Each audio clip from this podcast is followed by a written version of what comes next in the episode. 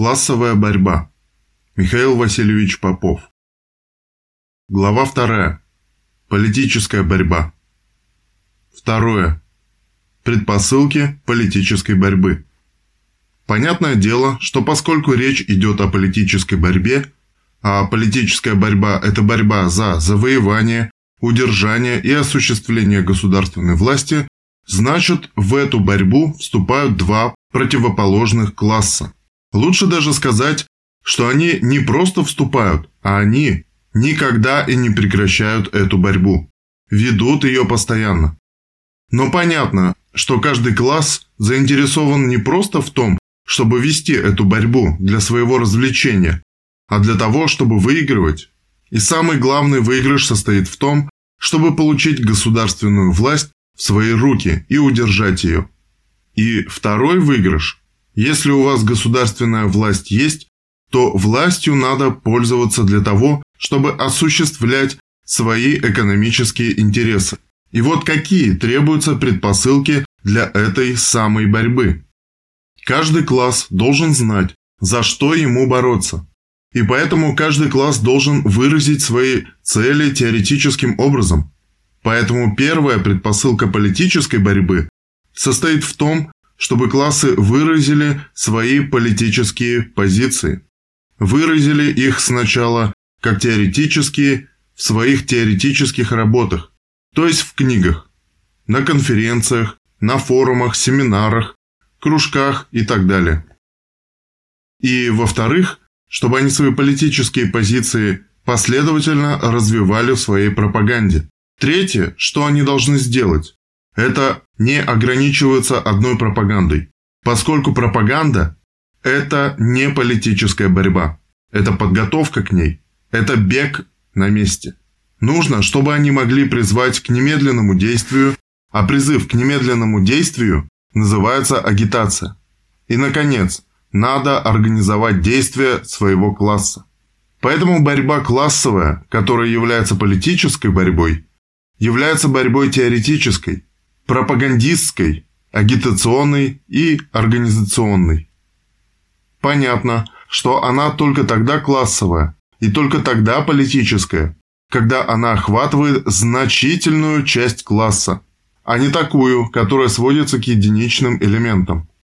Поэтому, если классу не удалось расширить свою теоретическую борьбу до того, что необходимые книги стали доступны значительной части соответствующего класса, если не удалось создать СМИ и организовать их работу таким образом, чтобы они доходили до класса, не удалось организовать агитационную и организационную работу, то тогда классовая борьба хромает и не будет успешной. Вот почему требуется и теоретическая борьба, и пропагандистская борьба, и борьба агитационная, и борьба организационная, которая приводит в действие непосредственно класс. В этом отношении что можно сказать про теоретическую борьбу? В борьбе теоретической хуже всего обстоят дела у реакционного класса. Несмотря на колоссальные ресурсы, которые есть у господствующего класса. Несмотря на то, что он полностью господствует, именно потому, что он класс реакционный. Его время уже прошло, он олицетворяет реакционную сторону противоречия самого существования строя. В данном случае капитализма, уже созревшего, перезревшего, превратившегося в империализм, высшую и последнюю стадию капитализма. Про эту стадию Ленин говорил, что единая капиталистическая монополия, но обращенная на пользу своего народа и потому переставшая быть капиталистической монополией, означало бы социализм. Вот в такой ситуации это тяжелое дело для правящего класса доказывать правильность своих позиций. Поэтому мы наблюдаем в философии возврат к каким-то убогим философским течениям. Больше всего буржуазия боится диалектики. Среди лидеров буржуазии вы почти не найдете людей, которые хоть немного вкусили гегелевской диалектики хотя название диалектика они иногда употребляют, как употреблял Абалкин, хотя ничего общего с диалектикой он не имел. Диалектика социалистической экономики была такая у него книжка. Почему так? А потому что они как бы чувствуют, что от философии Гегеля, от диалектики, от науки логики дальше следующий шаг к диалектическому материализму. А дальше от диалектического материализма еще один шаг к историческому материализму. Причем шаги эти уже в теории сделаны идеологами рабочего класса. И раз они сделаны идеологами рабочего класса, то, следовательно, с этим бороться очень тяжело.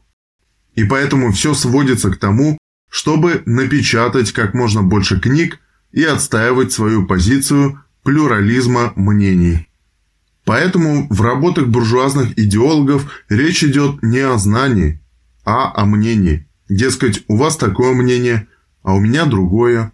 У вас мнение, что у треугольника три угла, а у меня мнение, что четыре угла у треугольника. И дважды два – семь.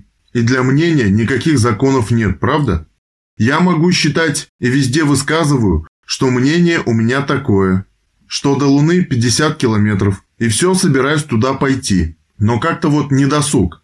Еще не проверял, но некоторые заявляют, что там 380 тысяч километров. Но я с этим мнением не согласен. В чем тут прием? В отстаивании этой неверной теоретической позиции. Прием в том, чтобы утопить сознание среди многочисленных точек зрения, мнений и так далее. То есть, вот есть разные точки зрения. Тысячи всяких точек зрения. Среди них есть и правильная, но вы ее не найдете, не увидите. Она может быть и напечатана, она может быть и озвучена, она может быть в каком-то выступлении и в каких-то роликах, на каких-то ресурсах, но вы вряд ли ее найдете. Ищите, вот такая вам задача. Если вы представители другого, противоположного класса, а мы вам будем всякие вещи рассказывать, которые вас удивят, Например, в философии есть такое течение, как феноменология. Дескать, феноменология, то есть явление мы знаем, а сущность мы не понимаем. И поэтому рассуждаем только о явлении. Вот явление, и можно говорить, зачем мы будем говорить о чем-то более глубоком, о том, что фундаментально. Вот есть явление, а про сущность – молчание – Хотя это прямо противоположно тому, что говорил Георг Вильгельм Фридрих Гегель. Явление есть явление сущности, а спокойствие в явлении есть закон. Не надо изучать никакие законы. Ведь есть разные явления. Давайте будем смотреть на эти явления. А явления вы можете посмотреть на экране телевизора. А на экранах телевизора убийство и насилие, насилие и убийство. И иногда кое-что, особенно когда нужно дать рекламу, а никто не будет смотреть рекламу в плохих фильмах, достают старые советские фильмы, пускают там рекламу, постоянно прерывая их этой рекламой. Поскольку без этого никто рекламу смотреть не будет. Поэтому ситуация незавидна у правящего класса. И это нужно понимать представителям класса подчиненного, угнетенного. Пусть они не плачут по поводу господства ложных идей, Потому что господство лжи долго не продержится.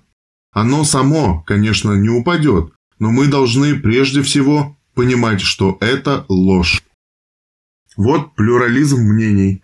Все на равных, то есть ложь наравне с истиной. Вот такой прием здесь применяется. Второй прием. Вообще можно об этом знании забыть. А надо просто верить. Во-первых, верить тому, что тебе говорят по телевидению или по радио, или еще где-нибудь в каких-то выступлениях, или просто верить Господу Богу. Потому что единственное последовательное мировоззрение, которое может противостоять в какой-то мере марксизму-ленинизму, которое объясняет все явление мира, это религия. Дескать, все это вот так предрешено, так решил Бог. Он за всем смотрит, он за всем наблюдает. У него есть хороший план вашей жизни, и вам так тепло и хорошо, что вы не один ходите. А есть там на небе кто-то, кто думает о вашей жизни, и у него есть отличный план. И он план этот будет реализовывать. И когда вокруг какие-то дети погибают в каких-то столкновениях или пожарах, ну, это за грехи тяжкие. Но ведь в законах ни одной страны нет, чтобы дети отвечали за грехи кого-то. А вот в религии есть. Ну что поделаешь, такова жизнь. И спрашивать тут не надо, потому что так установлено Богом. Поэтому если в науке везде изгоняется догматизм, и она противница догматизма, то в религии наоборот, догматы. А кто отходит от догматов, тот еретик. А ту его. Но есть тут, правда, одна беда, в которую мы вошли. Можно сказать, весь мир вошел в эту беду. Если вы даете возможность наступать религии, а религии разные, а если религии разные, то у каждого свой бог. Ясное дело, что наш бог самый истинный. И ваш бог не такой, как наш, он плохой. Наш правильный, ваш неправильный. И тогда мы начинаем нападать на тех или иных богов. И начинается межконфессиональная, межрелигиозная резня. Или находятся такие люди, как в одном французском журнале, которые критиковали пророка Мухаммеда. Но одно дело рассматривать вопросы религии критически, просто в темном цвете рисовать того, кому многие поклоняются. К чему это может привести? К чему это привело? К терактам, которые никак не могут остановиться. А кто эти теракты, собственно говоря, завел? Эти теракты возникли благодаря нынешней капиталистической системе, которая одних людей грабит, они вынуждены бросать свои дома, ехать в другие страны, где хоть можно заработать кусок хлеба. Но они люди темные, никто не заботится об их образовании, об освобождении их от той темноты, в которую они впали. Поэтому они являются легкой добычей для тех, кто организовывает теракты. Еще одной предпосылкой является, конечно, агитация. Вот главная агитация, которая ведет буржуазия очень усиленно. Приходите на выборы. Почему? Приходите на выборы, говорит она. Выберите, кого вы считаете нужным. Голосуйте за того, за кого вы считаете нужным. Хотя мы все прекрасно знаем, что прежде, чем за кого-то вы будете голосовать, приходит некоторая процедура отбора. Только те партии или такие кандидатуры допускаются до выборов, которые смогли собрать установленную норму подписей. Эта норма устанавливается таким образом, чтобы вы, не имея мешка денег, не смогли их собрать. Если вы имеете мешок денег, нет проблем.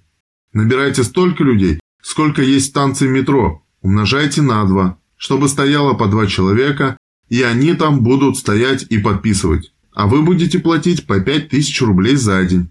И раз-два собрали подписи за право кандидата зарегистрироваться на выборах. А если у вас этих денег нет, то напрасно вы думаете, что вы каким-то образом попадете в число кандидатов. Мне легко об этом говорить, потому что мне приходилось дважды участвовать в больших выборах. Я был кандидатом в народные депутаты СССР по Ленинградскому национально-территориальному округу в 1989 году и наблюдал всю эту картину изнутри. Но тогда еще, чтобы стать кандидатом, надо было заручиться поддержкой трудовых коллективов. Скажем, я был выдвинут коллективами Ленинградского морского торгового порта, телевизионного завода имени Казицкого канатной фабрикой «Нева» и еще одним предприятием – НИИ морского судостроения «Буревестник». Приходилось мне быть кандидатом в депутаты Государственной Думы. Я очень быстро понял, что та сумма, которой я располагаю, совершенно не позволяет собрать подписи в том количестве, которое нужно для регистрации. И поэтому эту сумму я потратил на выпуск очередного номера газеты «Народная правда» чтобы зря деньги не пропадали. Я думаю, что каждый, кто какое-то отношение к выборам имеет, тот понимает, у кого есть деньги, тот может создать партию. Он может идти от этой политической партии. Причем это он может делать без нарушения законов. А может пойти и от другой. Каким образом?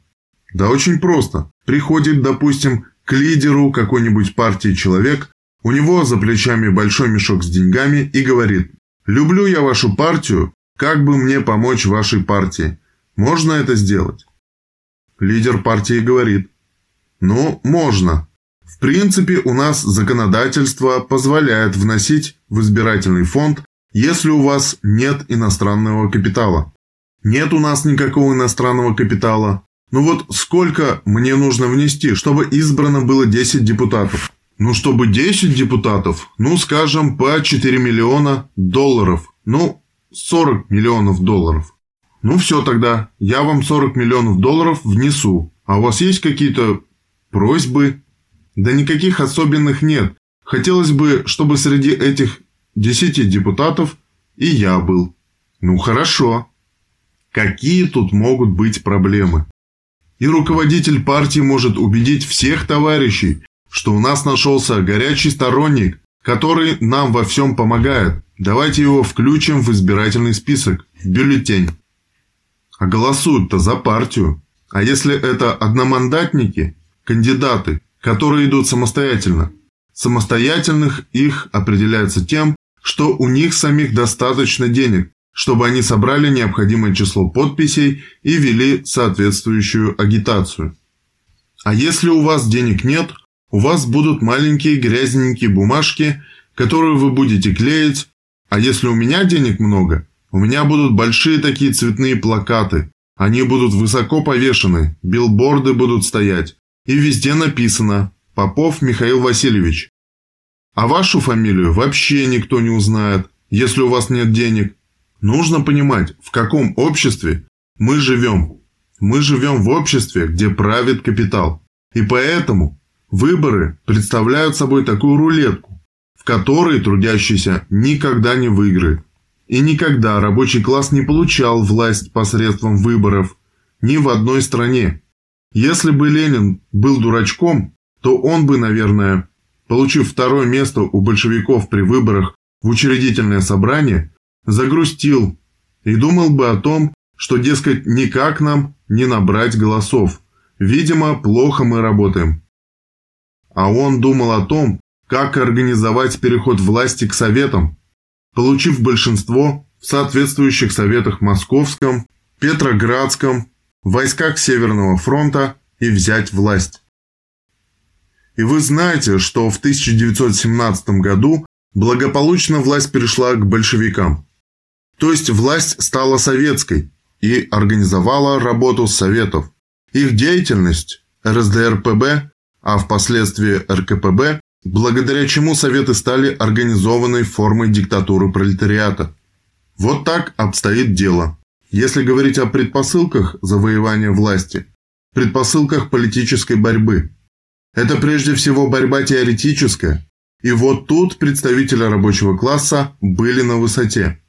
И Маркс, и Энгельс, и Ленин, и в наше время рабочий класс имеет своих представителей, которые способствуют разработке теоретических вопросов.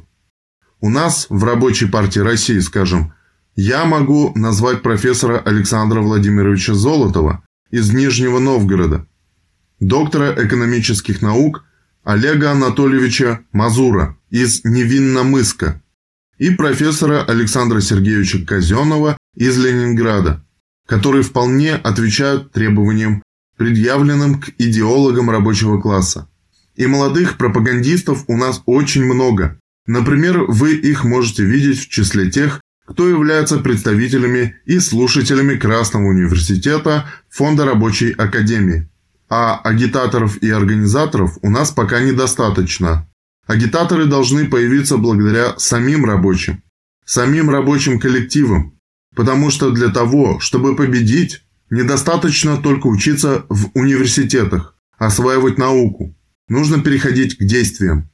То есть нужно вести соответствующую организационную борьбу за свои интересы. Начинать надо с вопросов простых, с борьбы за повышение уровня реального содержания заработной платы, с борьбы за сокращение рабочего дня и так далее, организации соответствующих забастовочных действий и постепенно переходить к более сложным задачам.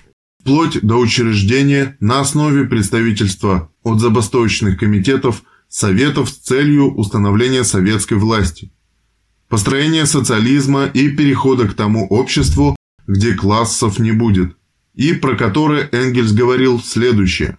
Это будет общество, в котором никто не будет перекладывать свою долю производительного труда на плечи других. С одной стороны, само время производительного труда будет очень коротким, особенно в силу того, что оно будет затрагивать все общество, всех членов общества. Но в то же время оно не будет мешать развитию других сфер и сторон жизни общества, науки, культуры, искусства и так далее. Вот что можно и нужно знать о предпосылках политической борьбы.